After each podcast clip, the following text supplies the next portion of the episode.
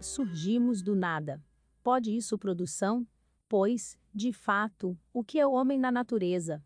Um nada em comparação com o infinito, um tudo em comparação com o nada, um meio termo entre tudo e nada. Uma vez que ele está infinitamente afastado da compreensão dos extremos, o fim das coisas e seu início estão irremediavelmente escondidos dele em um segredo impenetrável, ele é igualmente incapaz de ver o nada do qual ele foi feito e o infinito pelo qual ele é engolido. Blaise Pascal. Meu propósito nesse texto é falar sobre o nada. O vazio que compõe tudo. Nada conspira quem nada ambiciona. Sófocles fato. Pertinente mas não é esse nada que, não, tenho em mente. Na natureza, nada se cria, nada se perde, tudo se transforma. Antônio Laurente de Lavoisier. Também não. O nada a que me refiro não tem nada a ver com esse tipo de nada. Não estou falando que surgimos segundo a teoria biogênica, que possibilitaria que a vida surgisse do inorgânico e que fosse possível aprender sem nenhum tipo de esforço, nem da sua contraposição. Lavoisier que me perdoe, e não perca a cabeça, mas Empédocles já havia afirmado que na natureza os elementos não se perdem e nem se criam, sempre se transmutam, quase 500 anos antes de Cristo. Não se conta tudo, porque o tudo é um oco nada. Clarice Lispector agora está chegando perto do meu objetivo inicial, mas levemente destoante. O nada que é o tudo a que me refiro é o vácuo que existe entre nossas menores partículas e entre as maiores galáxias conhecidas, e, algumas vezes, aonde deveriam existir células da glia. A teoria atômica surgiu pela primeira vez no século V a C. Leucipo e seu pupilo Demócrito revolucionaram o senso comum ao propor que tudo seria composto de partículas indestrutíveis que se movem no espaço vazio. Essa teoria foi eternizada por Epicuro, Tito Lucrécio e Cícero ficariam famosos pela eternidade por propagar o nada. Segundo o magistral físico Richard P. Feynman, caso houvesse um cataclisma e todo o conhecimento científico fosse destruído, a seguinte frase seria a mais importante, para imortalizar a nossa compreensão científica para futuras gerações. A matéria é feita de átomos, todas as coisas são feitas de átomos, ínfimas partículas que estão em movimento perpétuo, atraindo-se umas às outras, quando estão um pouco distantes, mas se repelindo ao colidirem entre si. Para se ter algum referencial de comparação, se uma maçã fosse ampliada para o tamanho do nosso planeta, então um átomo da maçã seria aproximadamente o tamanho da maçã original. Somos feitos de bilhões de partículas em movimento constante, que se unem por ligações químicas para formar nossos tecidos, sentidos e pensamentos. Todas as coisas, diz Demócrito, são constituídas por átomos toscos ou polidos, recurvados ou retorcidos, e pelo vácuo que se encontra entre eles. Cícero Tito Lucrécio Caro foi um poeta e filósofo romano que viveu entre os anos 99 e 55 antes da virada cristã. Foi também exímio agricultor e provavelmente o primeiro disseminador criativo do saber. Plantara ideias que floresceram mais do que mudas obedientes e cultiváveis. Teriam vozes. Suas nozes não originaram árvores, nem árvores, mas incomodaram alguns tantos jardineiros e intrigaram uns tantos outros agricultores. Existem verdades mais confusas que a foto desse cãozinho. Incômodas também. Fotomontagem dividida em dois quadros. A imagem da esquerda é uma foto de um cão branco se movimentando sobre uma colcha azul. Sua cabeça está em uma posição peculiar, que causa estranhamento à percepção visual entre o focinho e a orelha. Já a imagem da direita é uma montagem com o meme Nazaré confusa, com fotos da atriz Renata Sorrá com semblante confuso e ramos de trigo bom, mesmo seria se houvesse apenas ilusões de óptica. Ao afirmar que tudo seria composto de minúsculas partículas invisíveis e indestrutíveis, que estariam sob constante movimento no nada, os atomistas causaram certo rebuliço. Se parece uma constatação óbvia nos dias atuais, com certeza na Grécia Antiga era quase explosiva. Atômica. Na época, a hipótese mais aceita era de Parmênides, mais aceita não significa mais lógica. Este filósofo viveu entre 515 e 445, a cena antiga e leia. Ele acreditava que a mudança que vemos no mundo é ilusória e que a realidade é eterna, não apenas enquanto dure e imutável.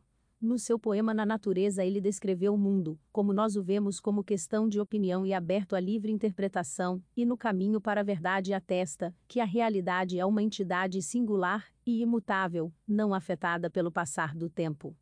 Para ele, nossos sentidos não são confiáveis, e não haveria maneiras de nos diferenciarmos de outros seres, vivos ou não, pois tudo seria o mesmo no universo, e sempre haveria sido. E continuaria sendo. Sem dúvida, suas ideias influenciaram o pensamento platônico e explicam muito da inércia. Mas não o todo. Parmênides é considerado o pai da ontologia. O estudo da natureza de ser, da existência, da realidade Zeno, discípulo de Parmênides, por sua vez, acreditava que todas as formas de mudança são ilusórias. Assim como o primeiro, Zeno também se utilizava de argumentos lógicos para encontrar maneiras de denunciar falhas às noções de realidade. Ele lançou mão de paradoxos para tentar provar que a realidade nada mais é do que a irrealidade paradoxos são construídos para denunciar o absurdo de suas conclusões, e contam com o senso crítico da audiência para seu correto entendimento. Um dos mais famosos é o da corrida entre Aquiles e a tartaruga. Na metáfora, Aquiles deixaria a tartaruga iniciar a corrida com certa vantagem. Zeno utilizava a lógica matemática para provar que Aquiles nunca recuperaria a sua vantagem, pois para completar uma distância x, uma pessoa precisaria primeiramente percorrer metade dessa distância. Mas antes, precisaria percorrer o primeiro um quarto da mesma. E assim sucessivamente. Então, pela lógica, seria impossível terminar a corrida antes da tartaruga. Zeno queria de alguma maneira embasar as proposições de Parmênides e inclusive escreveu: Minhas escritas possuem o propósito de proteger Parmênides das críticas daqueles que zombaram das suas conclusões. Neste caso, Zeno ainda estaria escrevendo seus paradoxos, pois nunca conseguiria chegar ao final de nenhum deles. E unindo com a lógica parmenidiana, os dois são os paradoxos estagnados. E nós também. Devo dizer que conceitualmente existe uma verdade aí, e os mais procrastinadores com certeza devem ter sentido um nível de identificação com as ideias de Zeno. Mas felizmente elas não se aplicam bem ao mundo em que vivemos, ou ao qual estamos acorrentados, seja ele uma ilusão, uno, projetada, em versos que nos condenam à estagnação perpétua, ou não. Empédocles, 490-430 c, em contraste, retomou a linha de raciocínio mais dinâmica e menos abstrata ao propor sua teoria dos quatro elementos em constante atração e repulsa. Ele aceitava as premissas de Parmênides, de que nada vendo nada, e que nada pode ser destruído, e queria fazer sua conexão à constante mudança natural, ele propôs então que os elementos naturais são imutáveis e que eles criam forças que fazem todo o resto se movimentar. Esses elementos seriam as pedras fundamentais que constituem todo o cosmos e as suas combinações dão forma ao que conhecemos por matéria. Os mais românticos com certeza se identificariam com a proposta de Empédocles. Ele afirmava que o amor é a força que une os elementos e dá forma à matéria. Sua constante oposição às forças de conflito e desarmonia seria o gerador dos ciclos cósmicos e da vida como a conhecemos. Ele propôs inclusive a primeira teoria evolucionista para a origem das espécies, que teriam sua gênese em órgãos criados separadamente, que evoluíram para membros de acordo com as forças do amor, em várias combinações que resultaram nos mais diversos tipos de criaturas estranhas. Estas, no caso, seriam impedidas de se reproduzir, pois não fariam parte de um organismo completo. Apenas aquelas formadas pela pura atração seriam capazes de encontrar um corpo ao qual se conectar e teriam sobrevivido à seleção natural do amor. Um tecido que formasse apenas uma mão que não se conectasse a um corpo não poderia se reproduzir, Imagem animada de uma cena em preto e branco do clássico A Família Adams, em que o personagem Mãozinha, em inglês Chi-Ching, está dentro de uma caixa, estalando os dedos ao ritmo de alguma música, ao lado de uma vitrola com disco de vinil tocando. Como sempre, há espaço para controvérsias. Aquela que encontrasse uma forma amável de se unir a um corpo inteiro, sobreviveria. Não obstante, sempre precisaríamos de uma ou outra mãozinha sobressalente. Talvez Empédocles se sentiria um pouco desapontado em perceber que muitas criaturas que não se baseiam no amor conseguiram de alguma maneira se reproduzir entre os humanos. Mas por certo estaria muito animado com o nosso nível de tecnologia, que nos permite imprimir órgãos completos e funcionais, diminuindo a necessidade de animais vivos em pesquisa. Já temos tecnologias prototipadas de bioimpressão de ossos em formato cortical ou esponjoso já em hidroxiapatita. Incrivelmente, podemos também criar órgãos funcionais conectados a microchips de computador. A mente humana, quando voltada para propósitos nobres, é o verdadeiro universo infindável de soluções criativas e resiliência adaptativa. A contra-argumentação de Demócrito deu uma rasteira nessa ideia ao afirmar que o movimento é patente e observável, quanto a isso ele não via dúvidas. Então, essa seria a prova de que o vazio existe mesmo que não o vejamos, pois a matéria que se move precisa ir para algum lugar, caso contrário, não se movimentaria. O nada permitiria tudo. Então nada existiria, se tudo não fosse o nada. Tipo isso. O nada é o todo que permite o movimento da matéria. E devido ao seu tamanho diminuto, o campo de visão humano, muito limitado, não estaria apto a observar essa condição em detalhes. Nas palavras de Lucrécio. Talvez, no entanto, você esteja colocando em dúvidas minhas palavras, porque esses meus átomos não são visíveis a olho nu. Lucrécio adicionaria temperos originais e criativos aos métodos insossos de consumir e preparar conhecimento. Sua insolência frente à incipiência romana lhe custaria, assim como seu nome, caro. Não saborearia seus frutos.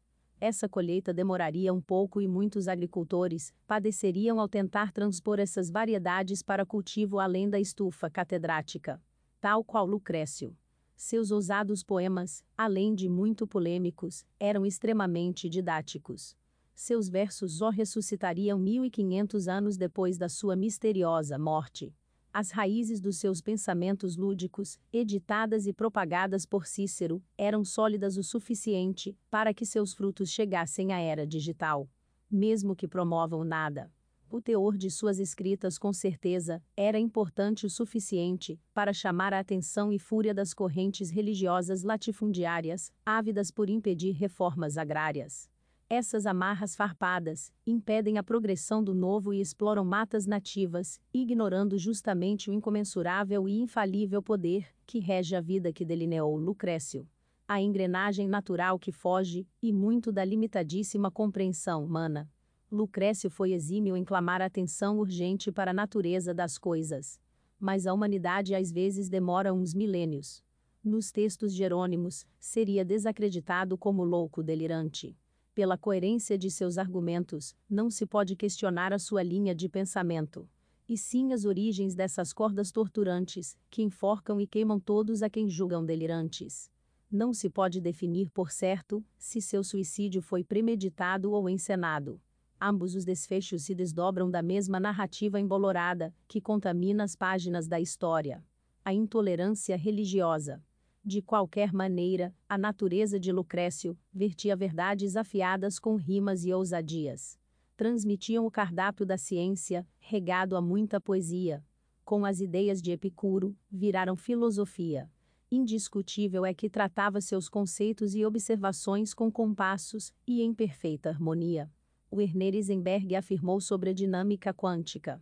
A antítese de ser e não ser na filosofia de Parmênides é aqui secularizada na antítese do tudo e do nada.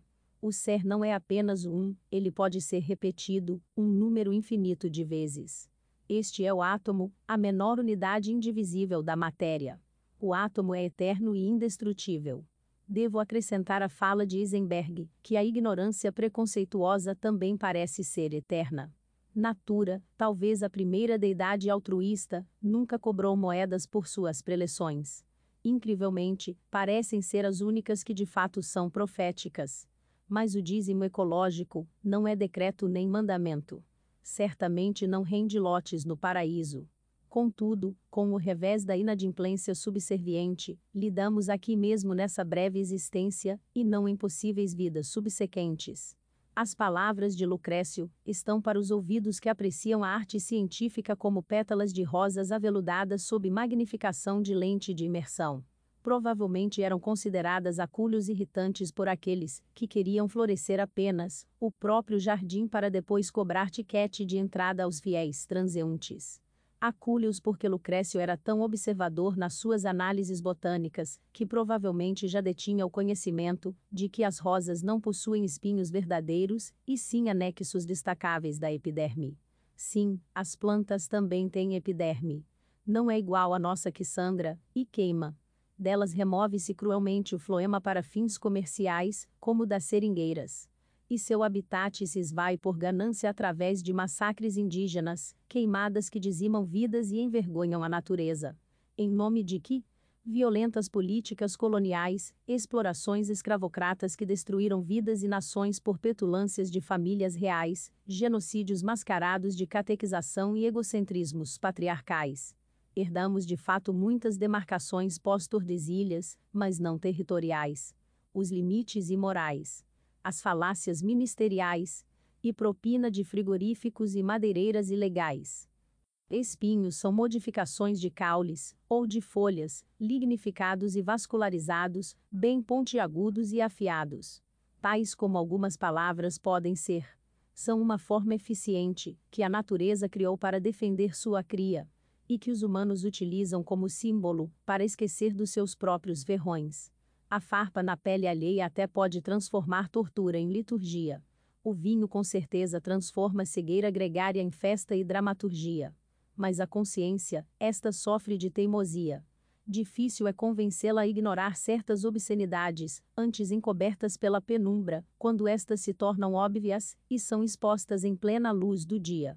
Retumbam em constância petulante, ressonante que essa tal de sinestesia. Os versos polêmicos de Tito Caro serviriam de andaime para a construção do pensamento moderno. De Dante a Dalton, Galileu a Goethe, de Lavoisier a Pasteur, Gassendi a Da Vinci, Lister até Einstein, esses conceitos moldariam mais do que a culinária do Ocidente. Esses grãos sobreviveram a intemperismos, guerras, pestes e grandes fomes, sempre a reverberar. Provavelmente porque esse prato nunca foi de fato oferecido em um restaurante popular. Lucrécio nos ensinaria que não precisamos ser marionetes e obedecer ao que dizem as cartas e escritos, e muito menos aceitar jogos de guerra. Somos peças sim, mas de um quebra-cabeça chamado jogo da vida, e que não importa a versão repaginada, o jogo em questão é, e sempre foi, o Uno de Demócrito. A coreografia que Lucrécio compôs pode ter ajudado muitos a não afundarem em perigosas correntezas, mas infelizmente talvez não tenha libertado da ignorância e domínio dogmático tantos dançarinos quanto intentavam seus escritos. Raramente um espetáculo conquista unanimidade de público de qualquer maneira. Seu balete insólito de dançarinos invisíveis e incansáveis, que alternam passos em ritmo abstrato, em um palco composto de nada, já é incrível apenas por não ter caído ele mesmo no vácuo assim, como tantos outros espetáculos que jamais serão exibidos. Ao levantar exatamente esse tipo de poeira cerca de costumes impostos ao povo, e tentar embelezar o conhecimento que de fato liberta o que é criativo e novo, Lucrécio plantou também as variedades botânicas, que constituiriam sua própria coroa funesta. Seus restos foram descartados em um jazigo qualquer, enquanto a civilização seguiu com a sua marcha fúnebre atemporal.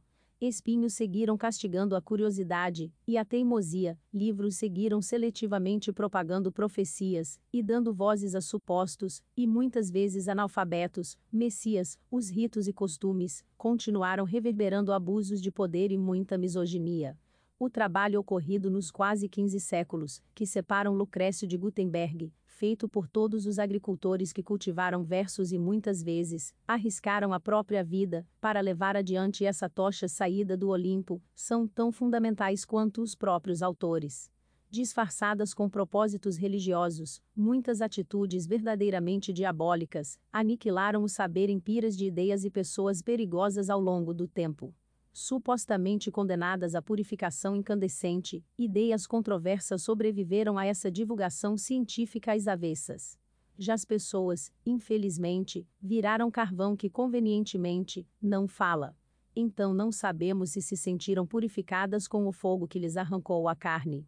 Ainda não temos notícias de alguma vez que essa reação aconteceu em sentido contrário, e o carvão virou um ser vivo purificado e angelical caso ocorresse, seria a comprovação científica da existência de um demônio.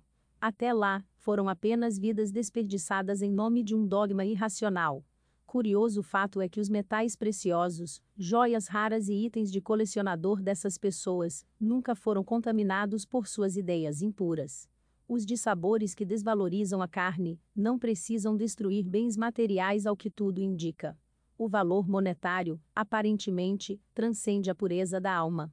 Partículas minúsculas de matéria em colisão são capazes de gerar galáxias imensas, mas insignificantes perto do que conhecemos por universo. Dois gametas sexuais em fusão celular são capazes de gerar indivíduos infinitamente complexos, mas insignificantes quando comparados ao tempo e espaço, bilhões de neurônios podem gerar infinitos pensamentos, que por sua vez, causam infinitas ações e reações ao longo da nossa vida, e que podem parecer insignificantes, quando comparados à história da humanidade. Que são segundos se comparados à idade do planeta.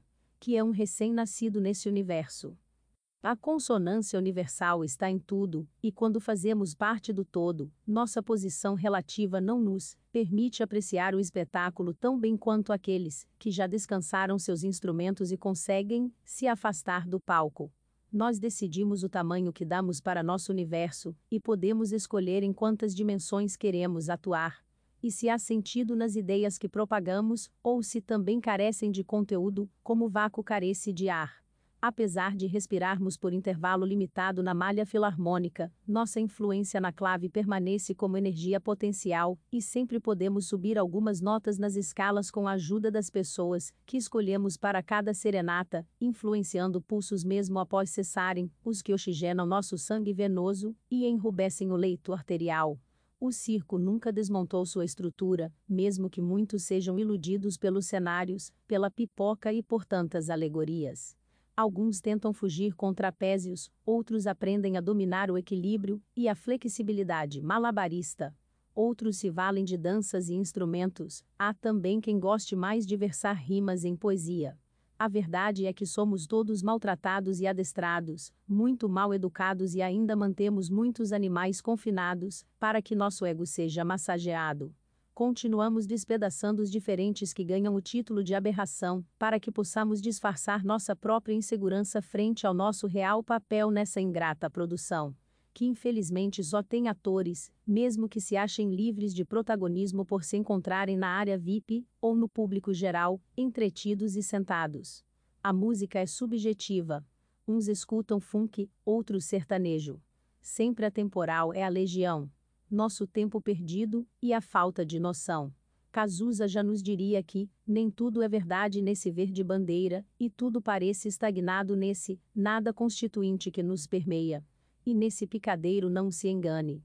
O elefante continua na sala, a merda continua indo para baixo do tapete, os animais e as minorias continuam sendo abusados, os discursos continuam falsos. Fotomontagem do interior de um apartamento com paredes e janelas brancas, com o posterior de um imenso elefante aparente, dando a entender que o resto do animal está no cômodo ao lado. O nada consiste o tudo. E se você acredita em todo esse discurso, que não quer dizer nada, sem questionar tudo, não se engane achando que possui papel importante na produção dessa zorra total. Sinto lhe dizer que, assim como ocorre há milênios, não somos nenhum tipo de exceção. Continuamos orando pelo milagre, que nos deixará na mão, ou nos julgará na Inquisição, quando nada somos além de marionetes. Bonecos impetuosos, matando por vinho, transformando em pó, pelo pó, eternamente satisfeitos com poucas migalhas de pão, apodrecendo a natureza, e a nós mesmos sem perceber, que nossos feitos apenas dão continuidade ao soul nonsense, no qual figuramos sem perceber, que somos feitos de palhaços e sobre propriedade, poder e podridão, o Brasil é pentacampeão.